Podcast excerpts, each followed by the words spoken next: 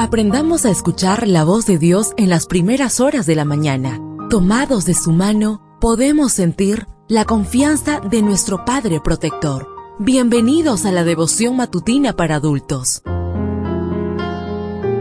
Palabras que reaniman, que calman, consuelan y llenan de esperanza. Bienvenidos.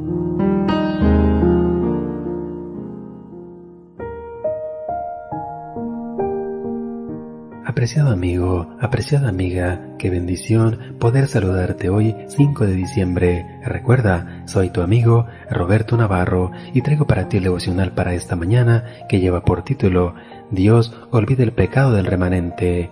La lectura bíblica la encontramos en el libro de Miqueas, capítulo 7, versículo 18. Que otro Dios hay como tú que perdona la maldad y olvida el pecado del remanente de su pueblo.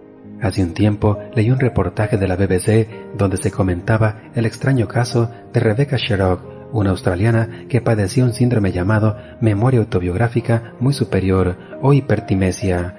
Las personas que sufren hipertimesia pueden recordar con lujo de detalles todos y cada uno de los sucesos que les han acontecido. Me acuerdo de cómo con apenas una semana de nacida mi madre me envolvía en una manta rosada, cuenta Rebeca. Debo confesar que cuando leí los primeros párrafos del reportaje quedé impactado y un poco celoso de no poseer el don de una memoria tan excepcional. Esto porque consideramos la incapacidad para recordar, así como la pérdida de memoria, como una carencia o una debilidad. Y sí, en algunos casos puede ser un problema, pero pronto me arrepentí de haber deseado tener hipertimesia porque como Rebeca señala, le resulta muy difícil lidiar con los recuerdos de las ofensas, burlas y traiciones que ha experimentado a lo largo de su vida. Y por si eso fuera poco, ella añade, si recuerdo algo que me pasó cuando tenía tres años, mis emociones son las mismas que sentí a los tres años, aunque mi mente y mi conciencia sean las de un adulto. Soy como una máquina del tiempo en lo que respecta a las emociones. La historia de Rebecca Sharrock me ha hecho valorar la capacidad de mi cerebro para olvidar algunos sucesos de mi vida. También me ha llevado a meditar en nuestro maravilloso Dios, que, aunque tiene una memoria infinita, cada vez que le pido perdón, toma la decisión de olvidar mis pecados, y para mí esa sí que es una buena noticia, Dios olvida.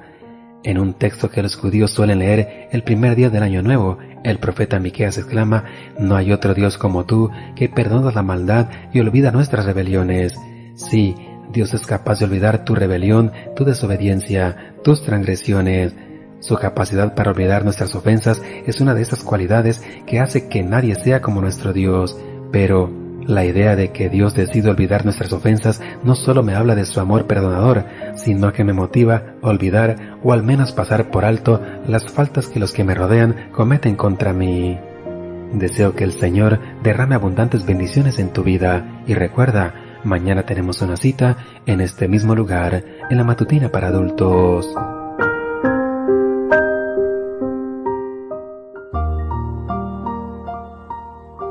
Ahora, salimos a realizar nuestras actividades más seguros, sintiendo su voz en nuestro oído.